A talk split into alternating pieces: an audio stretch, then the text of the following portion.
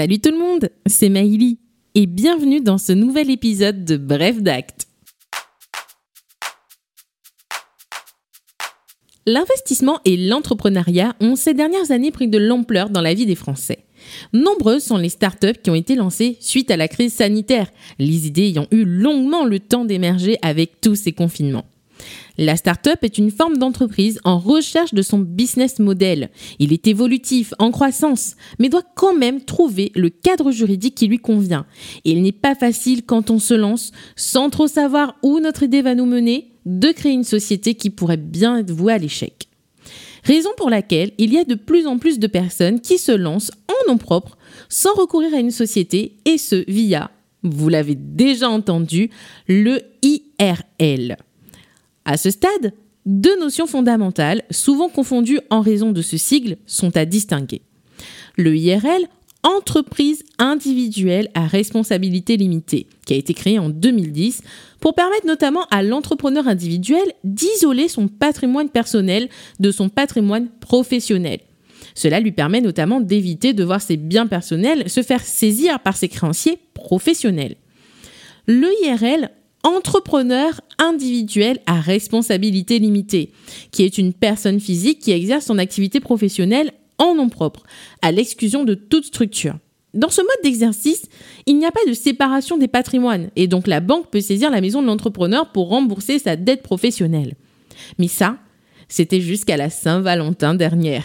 Et oui, nouveau coup de foudre du modèle juridique pour le législateur qui, par une loi du 14 février 2022, a revu sa position et donné, si je puis dire, un sacré coup de pouce et de renouveau au statut juridique de l'entrepreneur individuel.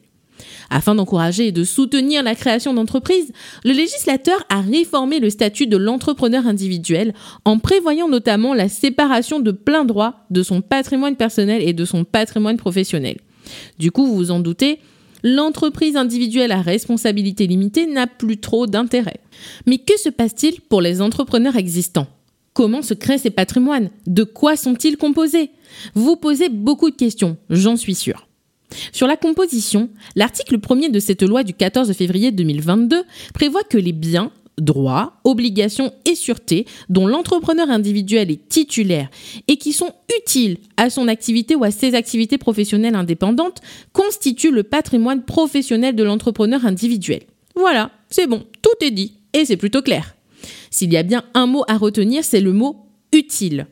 Dès lors, les éléments du patrimoine de l'entrepreneur individuel non compris dans le patrimoine professionnel et qui ne seraient pas utiles à son activité professionnelle constituent alors par opposition son patrimoine personnel.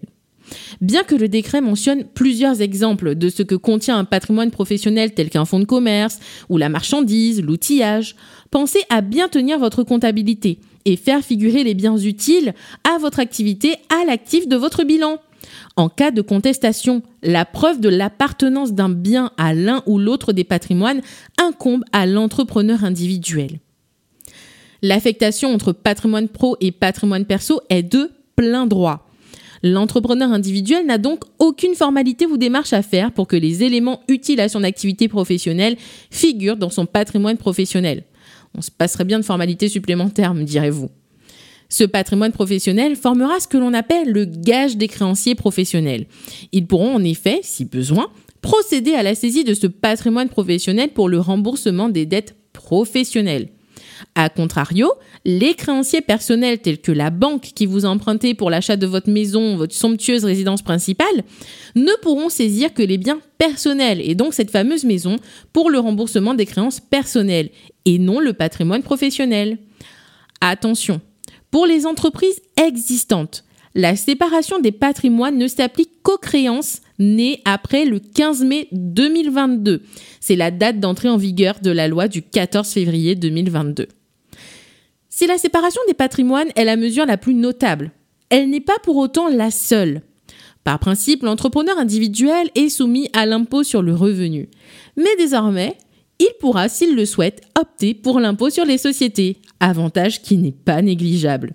De plus, la procédure de passage en société est allégée avec une possibilité de transmission intégrale du patrimoine professionnel à la société et ce, sans liquidation. Cette transmission peut alors prendre la forme d'un apport en société. Mais qu'est-ce qui se passe pour les entreprises individuelles à responsabilité limitée existantes? Pas de panique. Ce n'est plus possible depuis février 2022 de créer une entreprise individuelle à responsabilité limitée. Elles ne disparaissent pas pour autant. Si vous exercez via une de ces entreprises, vous continuerez votre activité sous cette forme et les dispositions antérieurement applicables resteront. Rien ne vous empêche pour autant de transmettre votre entreprise à un nouvel entrepreneur individuel.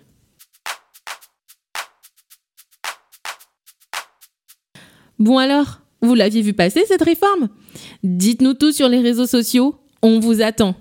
À bientôt